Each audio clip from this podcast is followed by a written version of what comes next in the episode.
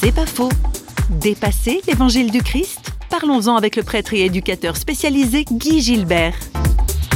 Jamais l'évangile est autant d'actualité que maintenant. C'est d'une sagesse fabuleuse. Aime les autres. Aime ton ennemi. Partage. Ne garde pas tout pour ta gueule. Que tes dons soient partagés. Si tu as des dons, c'est pour les autres. Et puis nous avons ces trois vertus centrales, vertu de foi, d'espérance, de charité, qui est un hymne à l'amour prodigieux.